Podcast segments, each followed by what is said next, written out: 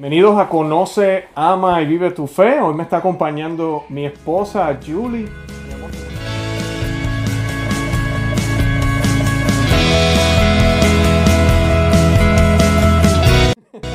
Hoy estamos aquí juntos porque vamos a estar hablando de algo que hemos estado nosotros conversando aquí en la casa muchísimo y es cómo vivir la fe en el hogar, cómo vivir la fe en la, en la casa, eh, qué cosas podemos hacer desde el hogar para poder vivir una fe que sea de todos los días y no solo de domingo.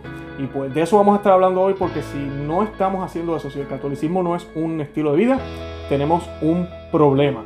Y antes de comenzar, como siempre hacemos, vamos a hacer una oración y la vamos a hacer in nomine Patri et Filii Spiritus Sancti. Amén.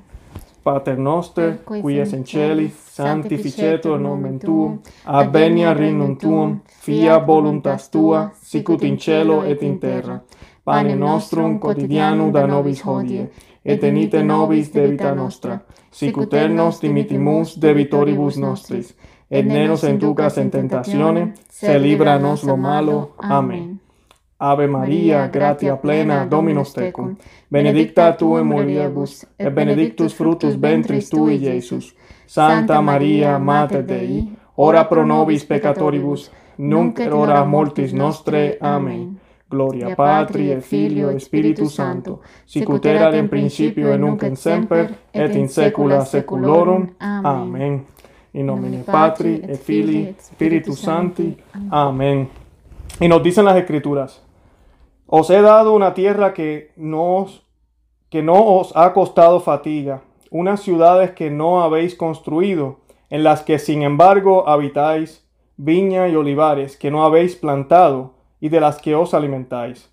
Ahora pues, temed a Yahvé y servidle perfectamente, con fidelidad. Apartaos de los dioses a los que sirvieron vuestros padres más allá del río y en, y en Egipto, y servir a Yahvé.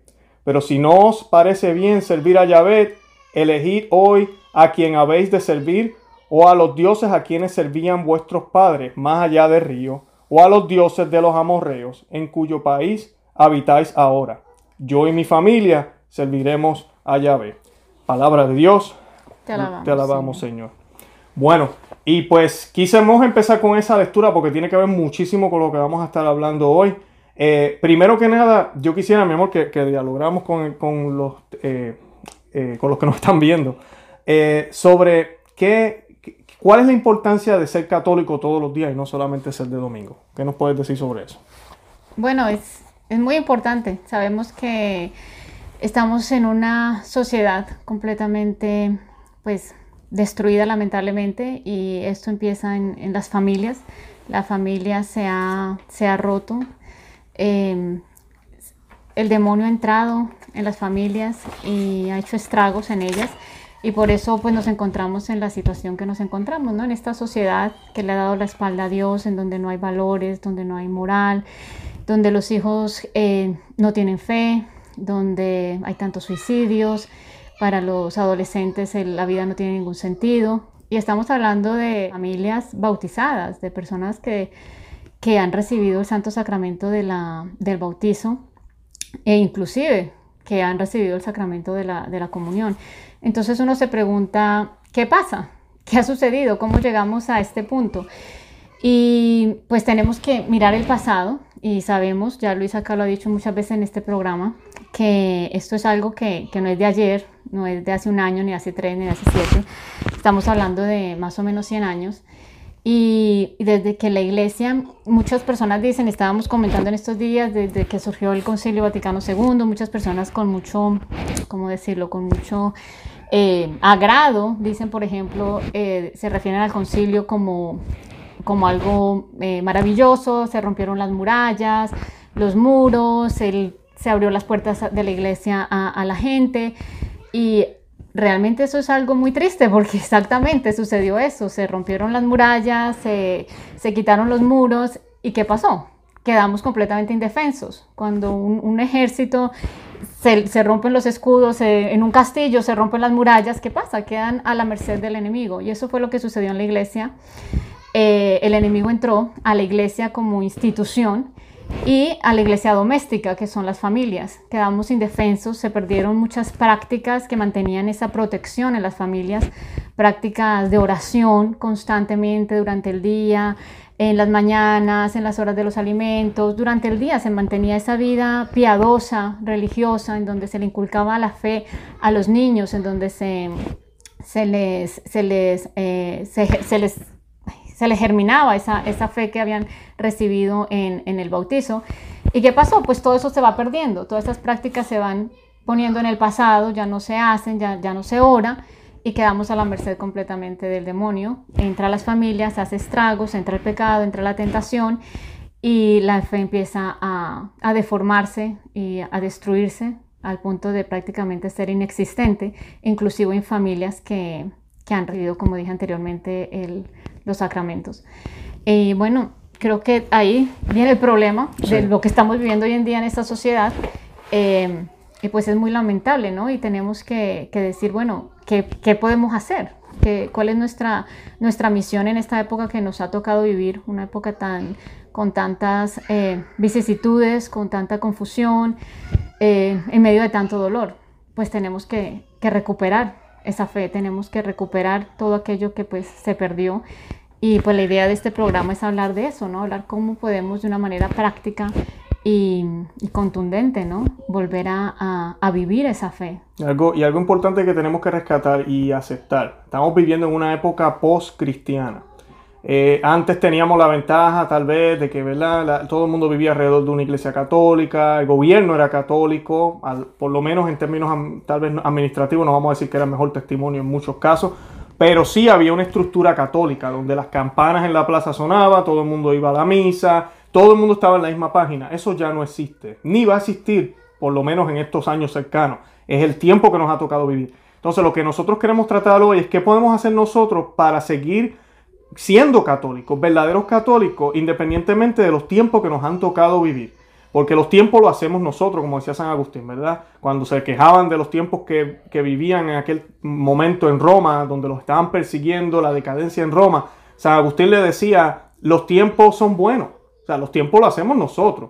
Entonces, hoy mi esposa les va a estar compartiendo, yo también les voy a compartir algunas cosas que nosotros hacemos aquí en la casa, eh, que hacemos como pareja, que hacemos como familia. No estamos diciendo que somos los mejores, jamás ni nunca. Ni estamos diciendo que lo que vamos a decir aquí hoy es dogma y cualquier familia que no haga exactamente lo que nosotros hacemos se mete en problemas. Pero sí vamos a decir cosas como por ejemplo el rosario diario, que lo hemos dicho aquí muchísimas veces en el programa, Vamos a decir algunas cosas que para mí, en mi opinión, y yo sé que la de Julie, muchos católicos, no son negociables. La oración diaria no es negociable. Eh, el acudir a los sacramentos no es negociable. Y yo me atrevería a decir hasta el Santo Rosario no es negociable. Debemos hacer el rosario todos los días. Pero ella nos va a estar compartiendo hoy de otras cosas que hacemos en el hogar para poder vivir una vida católica que siempre nos estemos recordando que somos católicos. Lo primero que yo los reto a los que nos están viendo es que tenemos que aceptar que somos hijos de Dios. Y ser hijos de Dios no es simplemente sentirme feliz y alegre de que tengo a, a papá Dios en el cielo. Y ya con eso soy feliz y puedo hacer lo que yo quiera. No. Ser hijo de Dios es aceptar que yo no soy de este mundo y que este mundo en un sentido es mi enemigo. La carne es mi enemigo, las tentaciones son mi enemigo. Por ende, como leíamos ahorita en la lectura que comenzamos el programa, yo no voy a hacer lo que hacen los paganos. Yo tengo que aceptar eso. Y mi vida, mi rutina diaria no va a ser igual que la de ellos. Lamentablemente el católico se ha influenciado muchísimo por medio de la televisión, por medio de la música. Y cuando se le habla de hacer una oración en la mañana, se le habla de hacer oración en la noche, se habla de hacer oración al mediodía y otras cosas que vamos a discutir hoy, nos llaman fanáticos, nos llaman locos. Yo les exhorto a los que nos vean, los que nos están viendo ahora, que abran el corazón y observen lo que vamos a tenemos que compartir con ustedes hoy. Además del cambio de vida que el Señor puede hacer en usted. Porque tenemos que aceptar que somos católicos y ser católico es un estilo de vida. No es una opción, no es como un hobby que yo hago los domingos, un pasatiempo que hago los domingos. Aquel es presbiteriano, ese es su, su, pasatiempo, el otro es luterano y el mío es católico. Y ese es el pasatiempo que yo hago los domingos. Voy en la mañana a una misa y ya. Y a la semana todos hacemos lo mismo independientemente de lo que creamos. Ahí hay un problema. No puede ser así. La vida de católico tiene que ser católica.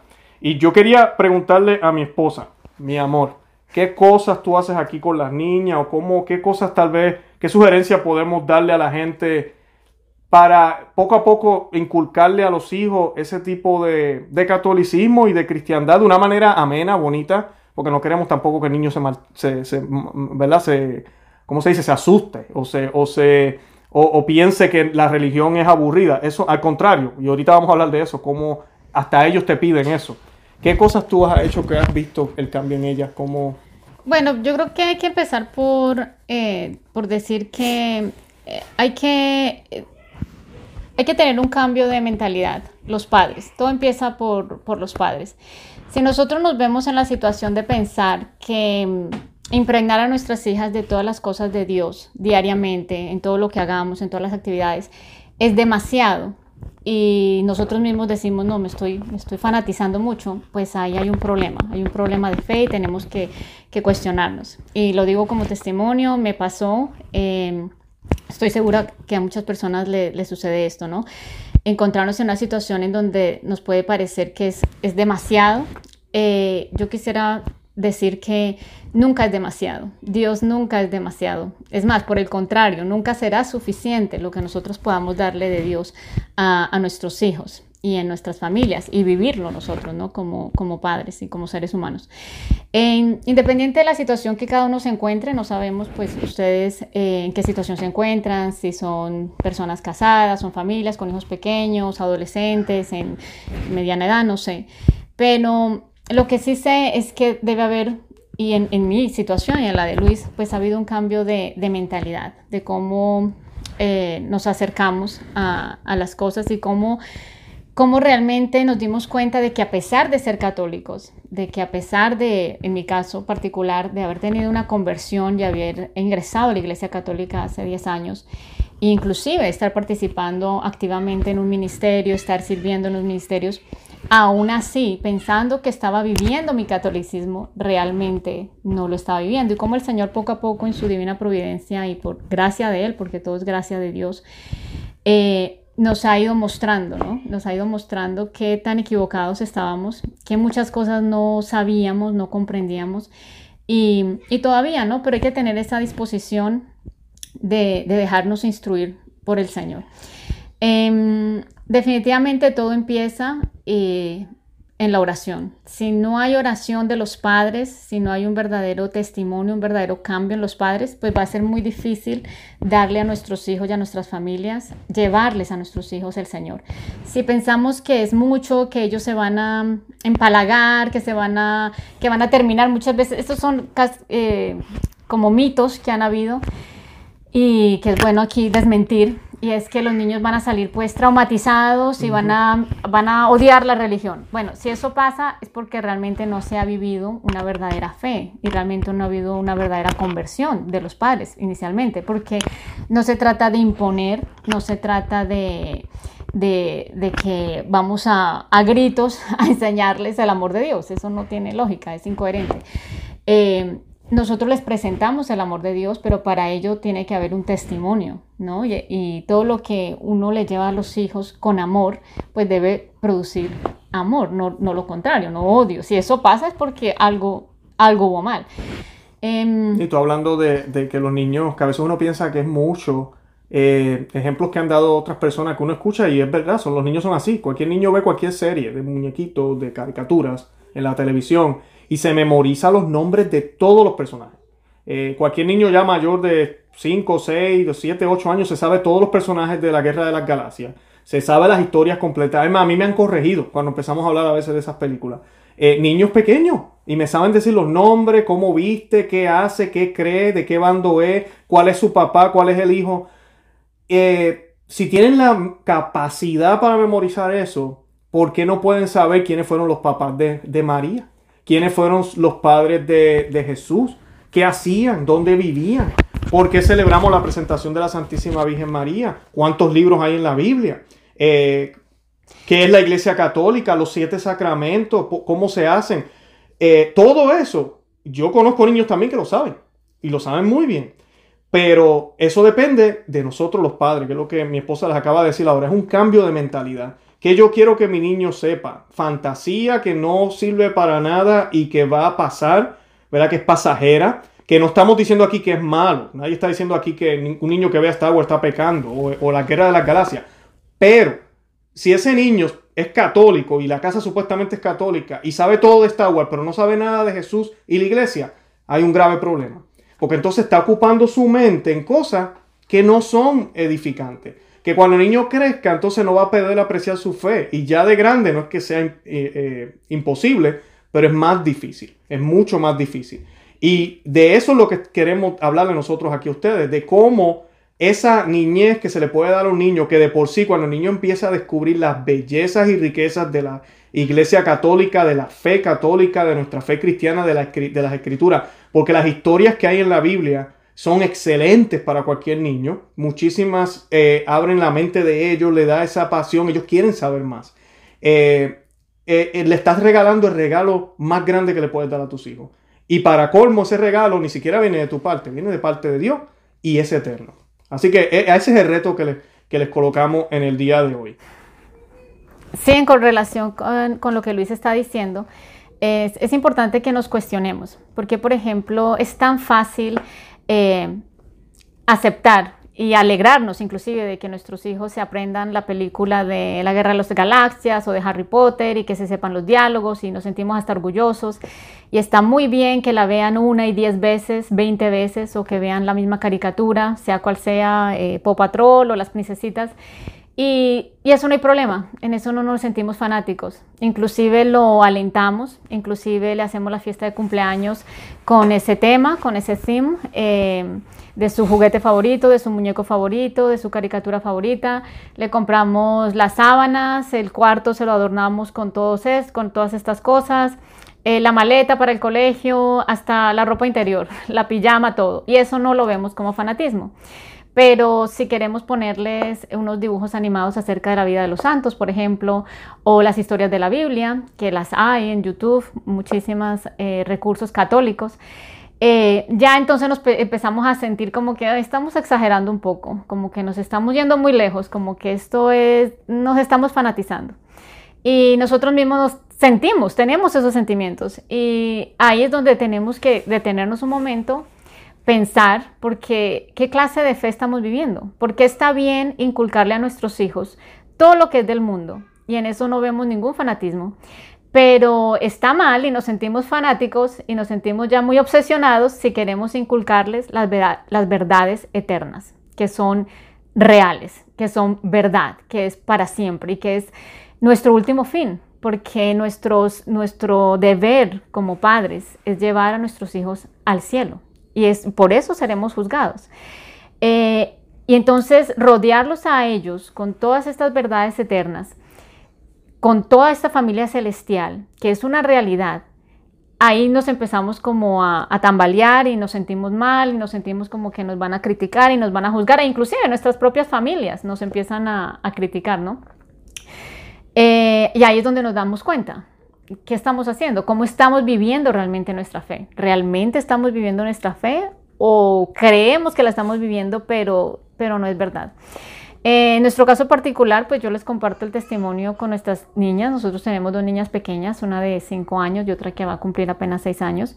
Y por gracia de Dios, pues el Señor me ha ido, nos ha ido mostrando eso, ¿no? Nos está dejando ver todas estas cosas que estábamos haciendo mal qué pasaba a pesar de que estábamos yendo a la iglesia, a grupos, realmente cómo estábamos viviendo dentro de nuestra familia, esa fe, cómo estábamos em, cultivando esa fe en ellas, porque esto es algo que tenemos que entender que empieza antes inclusive de tener nuestros hijos. Nosotros debemos tener claro que la vocación de padres es una vocación muy difícil y requiere mucho esfuerzo, mucho sacrificio.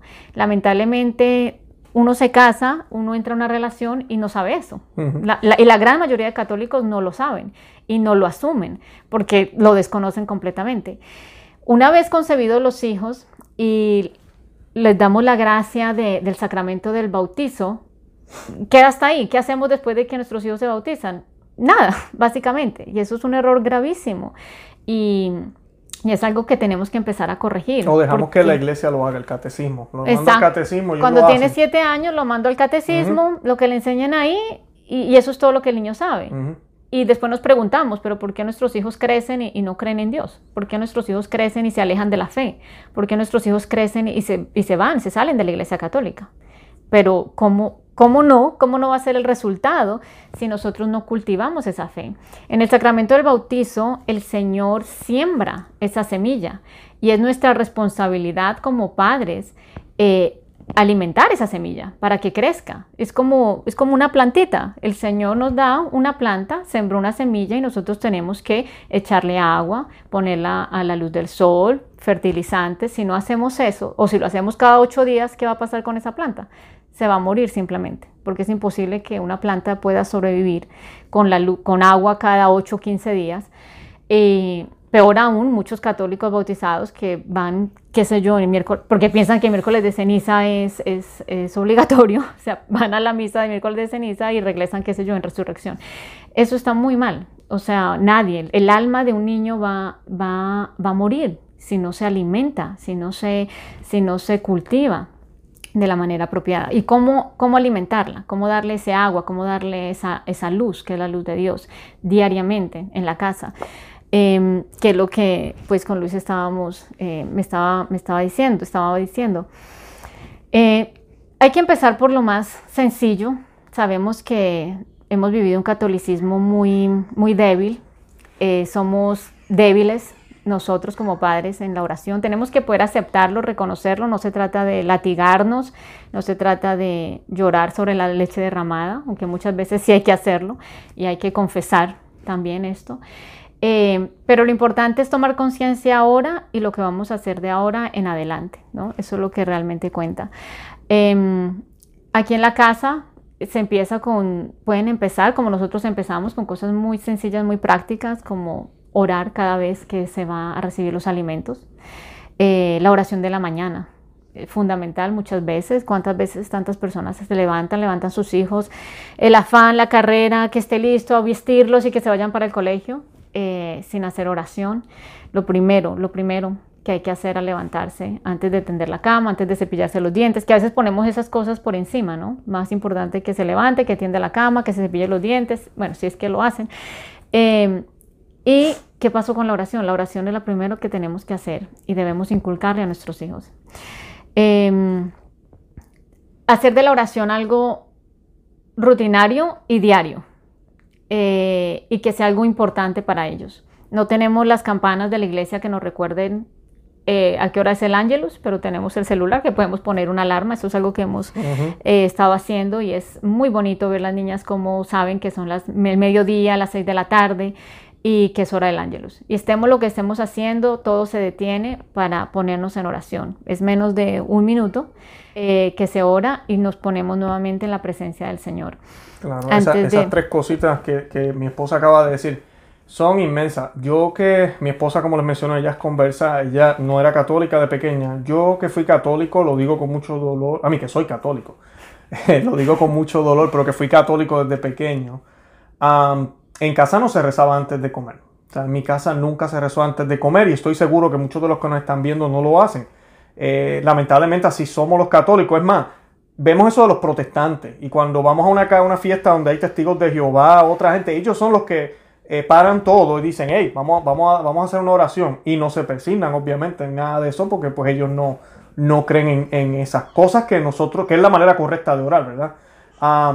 Pero es, es, un cambio increíble porque el hecho de, de tú hacer una corta oración antes de comer, especialmente como familia, primero, todo el mundo tiene que estar ahí. Muchas personas a veces comentan que mis hijos comen en el cuarto, que mi esposo llega tarde. Cuando tú empiezas a hacer esa costumbre de hacer una oración antes de comer breve, una oración que yo recomiendo personalmente, no es momento de improvisar ni de tratar de hacer la oración más bella del mundo. Hay oraciones tradicionales ya escritas. Nosotros tenemos, la hacemos en inglés, la de Bless Olor. ¿Cómo es que dice? From, ah, por estos eh, frutos o por esta comida, no sé cómo traducirla en español. Pero ese tipo de oraciones que ya están escritas son como cinco líneas nada más, bien cortas, que inclusive nuestra niña de cinco años es la que la quiere hacer siempre. Mm. Y pues, eh, y ya, hicimos la oración. Es lo, importante es la actitud que la familia va a tener y va a reconocer que esos alimentos son, están ahí gracias a Dios. Y el tú hacer eso tres veces al día, porque yo lo hago en mi trabajo cuando estoy eh, por mi cuenta, mi esposa aquí en la casa con ella lo hace todo el tiempo, te lleva a esa actitud y además de eso te enseña que no siempre la oración va a ser algo sentimental. No siempre la oración se tiene que hacer cuando a mí me dé la gana o cuando a mí me nazca. No, hay momentos en la vida como lo es el comer, que por misericordia de Dios lo podemos hacer, porque hoy muere mucha gente de hambre y no tienen empleos o están pasando por situaciones muy difíciles, pues a nosotros tenemos no el deseo, y sí que bueno que lo tenemos el deseo, pero es la obligación de nosotros de darle gracias a Dios, porque Dios no tiene ninguna obligación por nosotros, lo hace porque nos ama, pero Él no tiene ninguna obligación, Él es Dios. Entonces eso tú se lo vas inculcando a, a los niños, se lo vas inculcando a los jóvenes y te lo inculcas a ti mismo como padre y tu actitud cambia ante todo lo que tú vas a hacer con simplemente hacer una oración de 30 segundos antes de comer todos los días. Eh, mi esposa mencionó la oración de la mañana, importantísimo. Y es una oración que se debe hacer en algún lugar en la casa o en el cuarto con los niños, eh, los esposos en, en, su habitación, en familia es lo ideal, pero si por cosas de rutinarias no se puede hacer juntos, pues mira, en el altar, por ejemplo, yo cuando me levanto, paro en el altar que tenemos en la sala, hago una oración breve y sigo con mi rutina del día. Eh, hay que hacerlo, es importante, porque si para mí es importante cepillarme los dientes y bañarme y hacer todas las cosas que tengo que hacer en la mañana, ¿cómo no voy a hacer la oración? Que es lo más importante. Y, eso es lo que te va cambiando la vida a ti como persona y va cambiando la vida de los tuyos como familia. El ángelus es lo mismo. O sea, el ángelus, la alarma suena muchas veces especialmente aquí los fines de semana, cuando más divertidos estamos. Cuando estamos viendo algún programa de televisión o estamos afuera jugando con las nenas y ahí sonó la alarma. Y mira, yo no les voy a mentir. A veces yo tengo sentimiento como que lo dejamos para ahorita, lo dejamos para después. No, no se puede, ¿verdad? Nos toca hacer el ángelus y vamos y hacemos el ángelus rapidito aquí en el altar de la sala que tenemos nosotros y regresamos otra vez a jugar. Eso es un momentito. Pero las niñas ven y su familia y usted mismo se empieza a autoeducar de que hay momentos donde yo tengo que parar lo que yo estoy haciendo, lo sienta o no lo sienta, ¿verdad? Tenga el sentimiento o no, para orar, para orar a mi Señor a través de María, a través de la iglesia. Porque así mismo, como yo me voy autoeducando con estas prácticas, cuando vengan los problemas, lo voy a poder hacer bien. No me voy a desesperar. Y no debe ser, ¿verdad? Como pasa siempre, que las familias se unen a orar cuando muere alguien, cuando hay un problema, cuando al papá le lo despidieron, ahí todo el mundo quiere orar. Pero cuando estuvo todo bien, nunca lo hicimos. Que no sea ese el caso tuyo y que ojalá el Señor, ¿verdad? No sea el caso de nosotros. Que ojalá podamos seguir, porque aquí, como les dije, no es que seamos perfectos, nosotros también caemos y tenemos nuestra falla, pero le estamos compartiendo unas cositas que hemos hecho en nuestro hogar que son bien sencillas y que creemos por fe que pueden cambiar la vida de todos ustedes que nos están viendo. Y se va creando esa, esa conciencia, se va alimentando esa semilla y así los niños van, van entendiendo de que la fe no es algo separado de la vida, o sea, que no es solamente para un lugar eh, y unos días específicos, sino que es en todo momento, en todo momento, o sea, creando esa conciencia eh, con amor. Por eso, como decíamos anteriormente, es muy importante el testimonio de vida. Para eso, obviamente, no estamos hablando de que, de, que somos santos, que hiciéramos, ¿no? Y, que hiciéramos y estar recorriendo ese camino.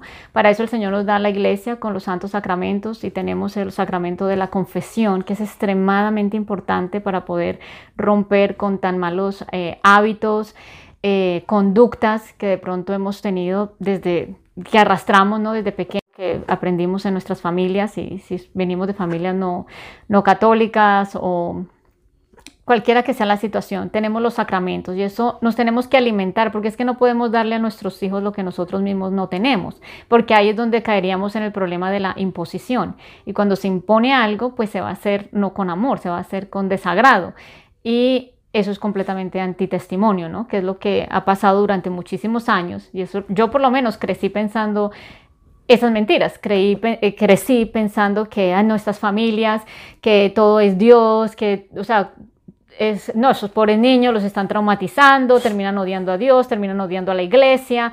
Lamentablemente, cuando esos casos han existido, eh, porque sí, no se puede negar que han existido, pero como les decía al principio del programa, es porque no se estaba viviendo realmente una fe católica, verdadera, honesta, transparente, una conversión. Eh, es, es una es una mentira, es, es completamente falso, porque tenemos los casos de familias santas que criaron a sus hijos en esa armonía, en ese amor de Dios, y por ejemplo los padres de Santa Teresita del Niño Jesús.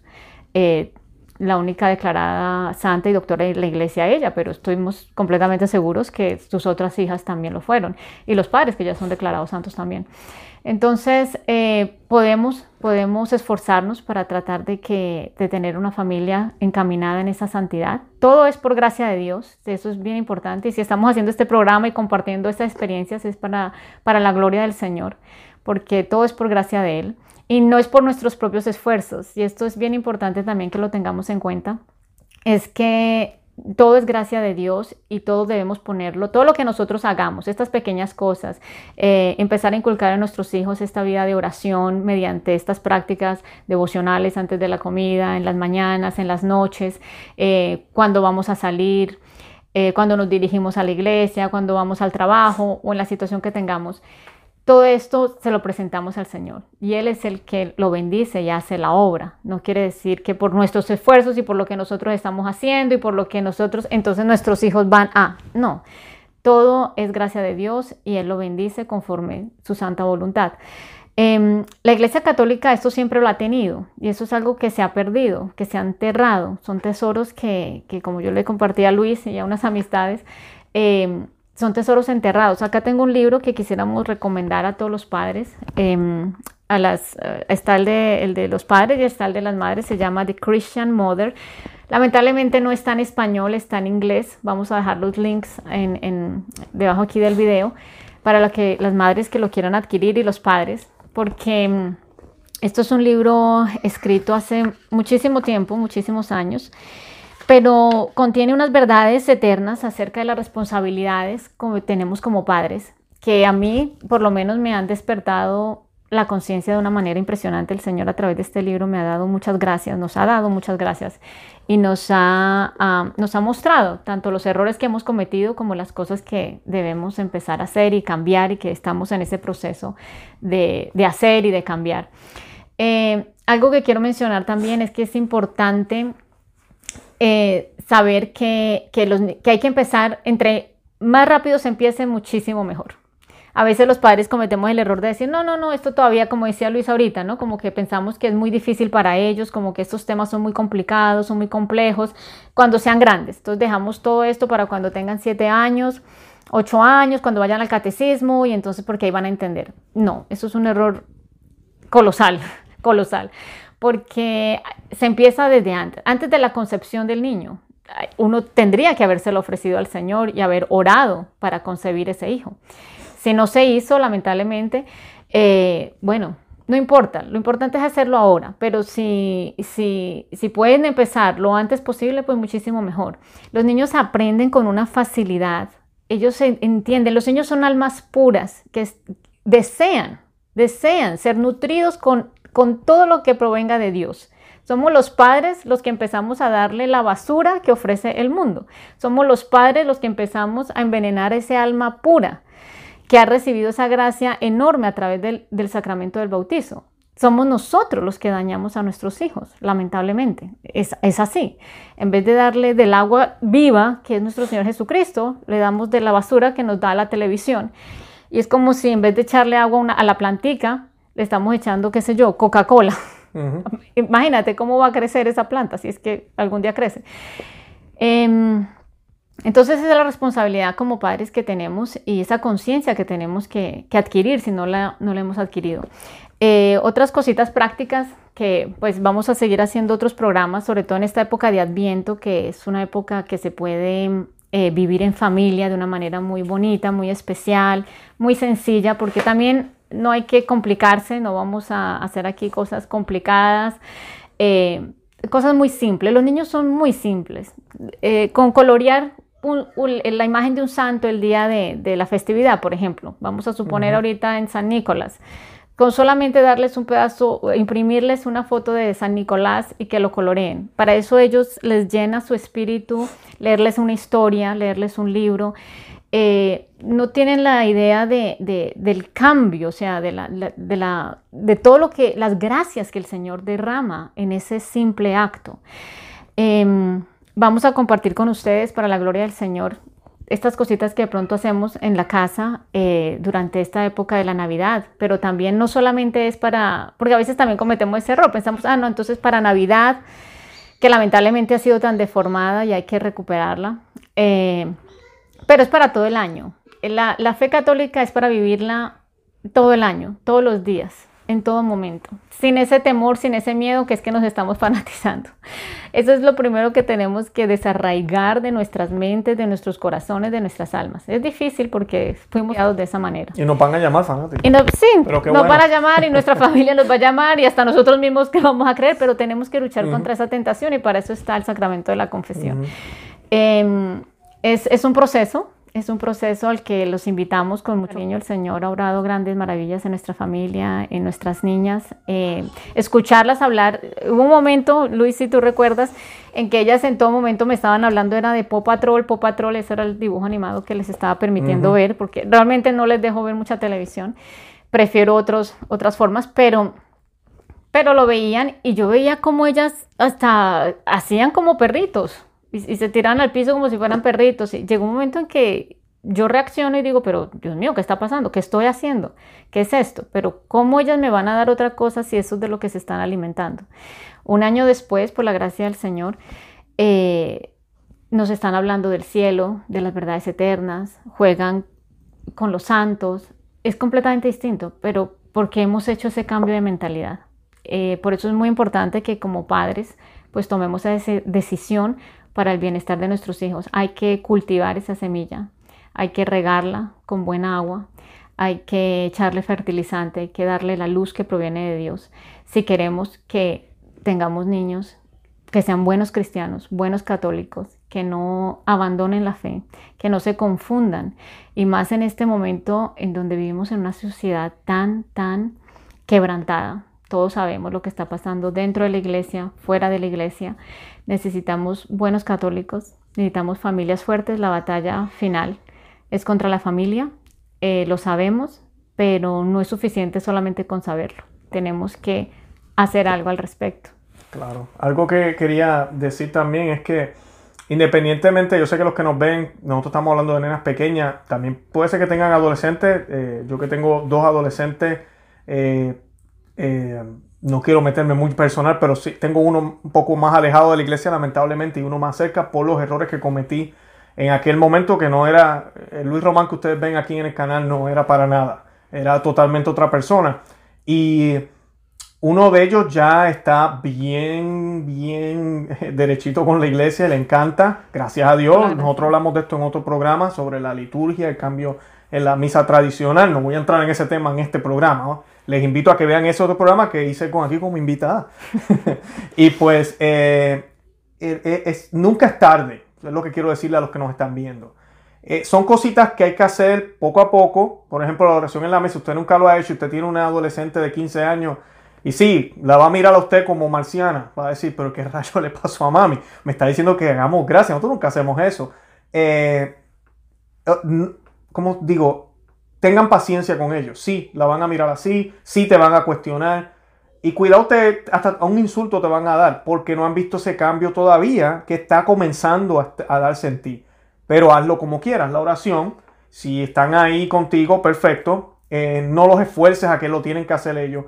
Cuando pase el tiempo y ellos vean que se sigue haciendo, se van a dar cuenta que esto no es broma, esto es en serio, esto es un cambio. Y ahí es donde viene la gracia de Dios, porque los seres humanos, por más que hablemos de persistencia y consistencia, eso solo viene de Dios. El ser humano siempre en algún momento se va a cansar y va a fallar. Dios nos da esa gracia para mantenernos. Y a la larga ellos se van a sentir también atraídos. Y así nunca, vamos a suponer que tenga usted el hijo más rebelde del mundo. Así nunca él sea quien haga la oración antes de comer. Al escucharlo a usted, eso van a ser memoria. Y lo más importante es testimonio, como hablábamos mi esposa y yo no es que no peleamos, sí, nosotros peleamos, ¿verdad que sí? Peleamos a veces, tenemos nuestros problemas, claro que sí, pero ¿saben qué? Por la gracia de Dios hay reconciliaciones, hay perdones, vamos al sacramento de la confesión y eso es lo que nos mantiene unidos. Sin Cristo no se puede, es imposible. Porque entonces hay las peleas y quedan los dolores y los malos ratos. Y a la larga el amor se muere y se acabó la relación. Pero con Cristo hay otras alternativas porque el Señor nos da unas alternativas que son eternas, permanentes y, llenan lo que nosotros no podemos llenar. Eso es lo primero que quería decirle. Segundo, no busquen perfecciones. Eh, ahorita hablábamos de que las niñas hacemos la oración con ellas, nosotros hacemos el rosario todos los días en familia. Y ahorita es, yo le contaba a, mi esposa Julie, eh, nosotros, ahorita es que yo diría que ellas están rezando mejor. Y todavía a veces una de ellas se va corriendo y regresa, la otra viene y mira, de momento yo miro para el lado y hay una haciendo vueltas en el piso. Eso está bien, no se preocupe. Yo quisiera que estuviéramos todos con las luces apagadas, velas prendidas, todos así con las manos derecho y casi música angelical de fondo. No, no va a ser así. Somos una familia. Antes de esta época, yo tenía que levantarme a la nevera para darle leche a una que, necesitaba el tetero, la otra que tenía que ir al baño, todavía eso nos pasa. Tenemos que parar el misterio, el primer misterio, el segundo, porque la pequeña dice que quiere ir al baño, la grande necesita hacer yo no sé qué. Está bien. El punto es que estamos haciendo el Santo Rosario juntos. Y la Santísima Virgen mira eso con amor. O sea, que no nos pongamos esa, eh, poner esas cruces, como que vamos a hacer el rosario, tú ve al baño ahora, si no vas ahora, ¿cómo vamos a hacer el rosario? Ah, que me vas a interrumpir otra vez. No, usted empieza con todo eso, a nadie, ni a mí siquiera voy a estar con ganas de hacer el rosario con usted. O sea, no, no haga eso, simplemente deje que estas cosas vayan poco a poco eh, germinando esa semilla. Pero usted está echando el, el, abono que, que de verdad vale la pena, le está echando agua y no Coca-Cola, le está echando lo que necesita la planta. Así que tenga paciencia. Y con los adolescentes igual, lo mismo. A la larga, yo sé que muchos quisiéramos, no, que, nos recen un misterio, que recen aquello. Les voy a contar una historia de esto de Rosario para que vean la diferencia. Nosotros cuando comenzamos a hacer Rosario en familia, cuando las nenas eran pequeñas, lo hacíamos en la habitación de ellas. Y ellas se quedaban dormidas cuando nosotros rezábamos el Rosario. ¿Qué pasa? Un día nos dimos cuenta que las que se estaban aprendiendo las oraciones en latín, nosotros estamos en Rosario, llevamos un tiempo haciendo el Rosario en inglés, español y en latín, nos turneamos, lo hacemos en los tres idiomas. Y nos sorprendió darnos cuenta que una de ellas, que creo que es la, pequeña fue la primera, Isabela siempre es más, mm, como más, más esponja que la otra, eh, ella empezó a aprendérselo y nos dimos cuenta del beneficio de eso. Inclusive, ellas estaban durmiéndose, no estaban rezándolo realmente, pero mira, estaban ahí con nosotros. Eh, luego, yo recuerdo, nosotros lo hacíamos a veces en familia, a veces no. Mi esposa se dio cuenta que una de las, la mayor ahora, hablando de la otra, ella quería hacer la, aguantarle la camándula y contar las cuentas, así se dice las cuentas. Eh, y pues eh, mi esposa me dijo, mira, vamos a hacerlo ahora todos juntos siempre. Me, me dijo, yo, mira, sí, claro, porque la nena quiere rezarlo. Y mira, así lo hicimos. Ya de, un tiempo para acá, un cierto momento, decidimos movernos para el altar. Dijimos, vamos, a hacerlo en el altar. Y ellas ya entienden que se hace en el altar, no en el cuarto. Ya van aprendiendo más un respeto mayor, una reverencia mayor. Pero no fue al principio. Es un caminar. Poco a poco usted los va llevando con cariño y amor. Si yo a los dos años de edad, el niño está más dormido que despierto y yo me lo estoy llevando para el altar de la sala y le estoy dando casi en la cara. Despiértate, tú no entiendes que estamos rezando. No, por favor. O sea, es, es, a eso es lo que nos referimos. Y no lo haga tedioso tampoco para su pareja, para su esposo, para su esposa. Esto debe ser un momento agradable, debe ser algo que tal vez al principio da un poco de trabajo, pero a la larga es algo que usted lo hace, primero se vuelve un hábito y que se vuelve un hábito no le quita méritos. Hay gente que a veces dice, ah, pero tú lo haces porque es una cosa más que siempre haces, estás acostumbrado. Eso no tiene nada de malo que estemos acostumbrados. Ojalá nos acostumbráramos a hacer cosas buenas siempre. Lamentablemente nos acostumbramos a hacer cosas malas y creamos vicios. El que yo me acostumbre a rezar el rosario, y sí, a veces voy a estar cansado, a veces estoy como con esa prisa de que se acabe, y a veces no voy a sentirme así, a veces se va a acabar el rosario y yo, ay, ya se acabó, ya terminamos, yo no quiero levantarme de aquí, quiero quedarme rezando. Eh, van a haber días buenos y días malos, pero como es un hábito, yo adquiero esa consistencia que necesito. Porque nuestro Señor Jesucristo cuando cargó su cruz, hubieron momentos que se cayó, pero se levantó y siguió por la gracia de Dios. ¿Verdad? Él siguió porque sabía dónde tenía los ojos puestos. Nosotros tenemos que tener los ojos puestos en Él. Y yo creo que e, eso es importante para que no se vuelva tedioso. Y es algo, es un proceso. Es un proceso, es una aventura, es algo, es algo precioso. Y cuando ya las niñas empiezan ya a rezar los misterios, eh, tenemos una que ya, bueno, ya ellas mismas se pusieron los misterios, ¿verdad? Una hace el tercero, la otra hace el cuarto y el quinto. Eh, es bonito ver eso, pero eso no fue siempre así. Mi hijo eh, mayor, el, que está bastante derechito, gracias a Dios, con las cosas del Señor, igual. Eh, empezó a aprenderse oraciones, empezó a... Y de momento yo recuerdo las vacaciones de verano, eh, que tuvo unos días libres y yo recuerdo que él estaba aquí y yo no podía creer verlo a él, decirle a mi esposa, hey, es hora de rezar estas oraciones. Mira, se te olvidó esta. Déjame. Y, él buscando las oraciones. Yo decía, wow, mira lo que hace el simplemente crear unos hábitos y una rutina en la casa. Eh, y pues obviamente eso va creando un amor y ellos van viendo esa seriedad.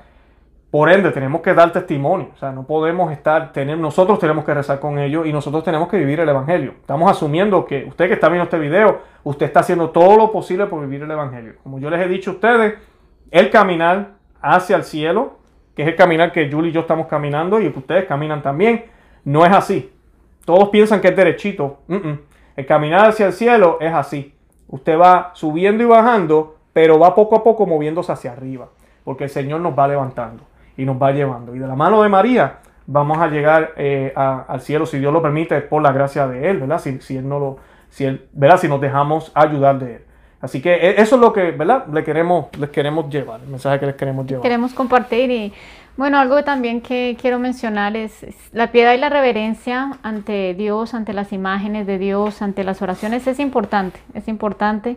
Eh, pero como dice Luis, o sea, van a pasar estas situaciones o los niños son pequeños o de repente no empezamos desde antes a enseñarles esto, entonces va a ser un poco, va a ser un proceso para ellos, ¿no? De entender que no es un juego, rezar no es un juego, rezar no es para, eh, ¿verdad? Estar haciendo cosas inapropiadas. Pero son niños y uno lo comprende y, y, lo, y lo maneja con amor. Eso es lo más importante, el amor. El amor con el que se haga cada cosa, el enseñarles las oraciones. Muchas veces no las van a pronunciar perfectamente.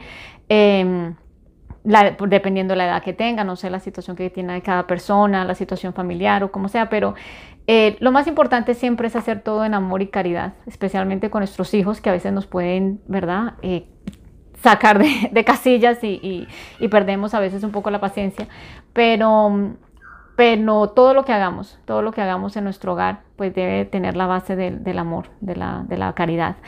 Em, y poco a poco van a ir mejorando cada poco a poco van a ir aprendiendo. Eh, siempre hay que disciplinarlos y corregirlos con amor y caridad. Tampoco podemos dejar que hagan lo que quieran. o que si no, yo no quiero rezar, sobre todo cuando están a temprana edad, ¿no? Cuando es la época de la, de la siembra, ¿no? Si ya tenemos adolescentes, si ya la época de la siembra pasó y estamos en la época de la cosecha, pues em, tenemos que aceptar que, que hay un tiempo para todo y si no hicimos y no sembramos desde un principio lo que vivimos, pues no es tarde, nunca es tarde, jamás, será tarde, pero debemos saber que es época de orar, ¿no? Orar por ellos, orar por su conversión, orar para que vuelvan a casa, eh, pedir perdón al Señor por lo que debimos haber hecho y no hicimos. El Señor siempre va a estar dispuesto a perdonarnos, perdonarnos nosotros mismos también si cometimos eh, esos errores. Em, y nunca, nunca dejar de orar porque la única oración que el Señor no escucha es la que no se hace. De lo contrario, siempre la va a escuchar, la va a atender y ya el tiempo en que, que la responda, pues ya es, es, cuestión de Dios, ¿no? Tenemos que dejar eso, eh, dejárselo en sus manos. Em, sí, básicamente pues eso era lo que queríamos compartir el día de hoy. Quería decir algo, lo que estabas diciendo de la disciplina. Eh, me acordé de, de, de nosotros, la nena, una de nuestras nenas siempre, bueno, ya ha dejado, es bien importante cuando ya, por ejemplo, ya nosotros le, mostramos que se ora en el, altar, ¿verdad? Podemos orar en la mesa cuando vamos a comer, si estamos en el auto también, ¿verdad? Pero cuando hay momentos así que vamos a hacer el Santo Rosario estamos aquí en la casa, bueno, pues tenemos un altar con, prendemos las velas, tenemos la imagen de la Virgencita, ¿verdad? Tenemos todo ahí, el crucifijo, para poderlo hacer bien. Y ella siempre, o iba, ya casi no lo hace, pero viene a donde mí y trata de negociar. Papi, que tengo sueño. Yo, vamos a hacer el rosario en el cuarto. Y empieza a hacer así como si estuviera dormida. Y, yo me disfruto esos momentos, pero es interesante cómo te prueban, ¿no? Y ahí es donde viene uno con la disciplina, uno tiene que decirle con amor, ¿verdad? Eh, no, mi amor, tenemos que hacerlo en el altar. Y eso rapidito, son 15, 20 minutos. Cuando terminemos, te vas al cuarto. Eh, Ay, pero que, mamá María quiere que tú estés acá. Lo vamos a hacer en el, Y ellos aceptan lo que uno les diga. Pero tenemos que ser firmes en eso. Nos ha pasado que yo he llegado tarde del trabajo, por ejemplo, eh, muy pocas veces nos ha pasado, pero nos ha pasado y en verdad es tarde. Y en verdad sí, tienen cara de sueño y ella ya es hora de irse a la cama. Y mira, hacemos la excepción y se le dice, vamos a hacer esto porque ya es tarde. Ellas ven eso también, ellas están viendo de que sí, papi y mami son exigentes, pero son razonables. O sea, cuando hacen una excepción es porque hay una causa que tiene, que tiene todo el sentido del mundo. Pero lo importante que siempre hay, que hacer, ellos no lo negocian. Y eso es importante porque los niños van a aprender ese tipo de virtudes y cosas que, les va a servir de ellos cuando estén ¿verdad? adultos. Eh, así que nada, quería compartir eso. Vamos a hacer un programa, como Julie les dijo, ya les prometió, así que no sé, tú estás haciendo promesa, no Este, vamos a hacer un programa del Adviento, si Dios lo permite. Vamos a estar hablando un poquito más de qué hacemos durante el Adviento. El programa, yo sé que yo estoy bien entusiasmado por hacerlo, porque pues eh, son las preguntas que todo el mundo tiene a veces durante eh, el Adviento, que lo mezclan con Navidad. Y queremos hablarle de cómo nosotros hemos ido cambiando algunas cosas. Eh, de nuestro Adviento, que lamentablemente antes yo empezaba a celebrar la Navidad antes después de Acción de Gracias aquí en Estados Unidos. Y pues, ¿qué tenemos que hacer como católicos durante Adviento para prepararnos para la Navidad? de una manera, ¿verdad? Reverente, una manera, ¿verdad? Uno, va, uno tiene esa expectativa alegre, pero sin caer en el error de ya celebrar la Navidad antes de que llegue. Eso es lo que vamos a estar hablando y qué cosas podemos hacer en el hogar durante esas cuatro semanas. No solo para niños, para adultos también. ¿Qué podemos hacer para vivir ese, esa parte del año litúrgico eh, de una manera, de una manera eh, correcta? ¿Algo más que quieras añadir, mi amor? No, eso es todo. ¿Te gustaría venir de nuevo al programa? Gracias por la invitación, claro que sí. Vamos a compartir de pronto em, consejos prácticos, tal vez, eh, cositas que nosotros hemos eh, aprendido, que hemos estado aplicando, que vemos los frutos de, los mismos.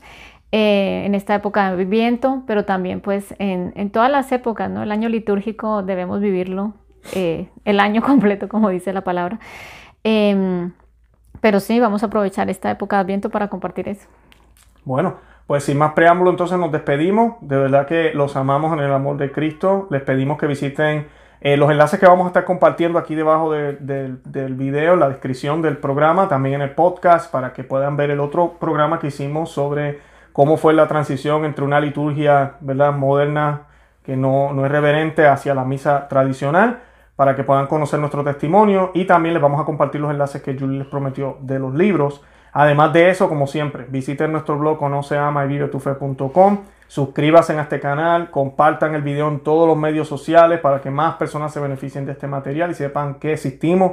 Y también les pido que comenten, que nos dejen saber eh, qué piensan y que, y que nos busquen en esos medios, en Facebook, Instagram y Twitter como Conoce, Ama y Vive tu Fe. Y nos pueden seguir también por esos medios.